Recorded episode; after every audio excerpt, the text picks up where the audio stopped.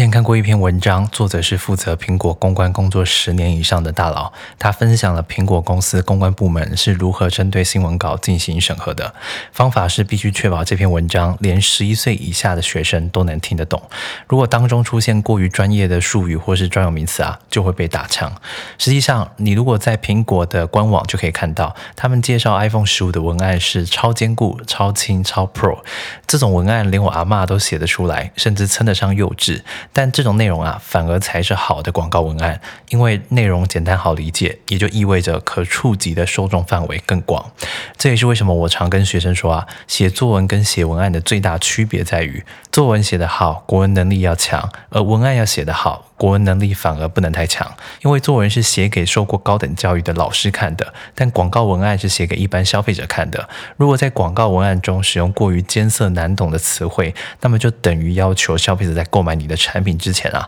还得先通过语文的能力测验。理解了这个道理，你在写广告文案的时候啊，也最好不要只写英文，除非你不打算把产品跟服务卖给英文能力差的人。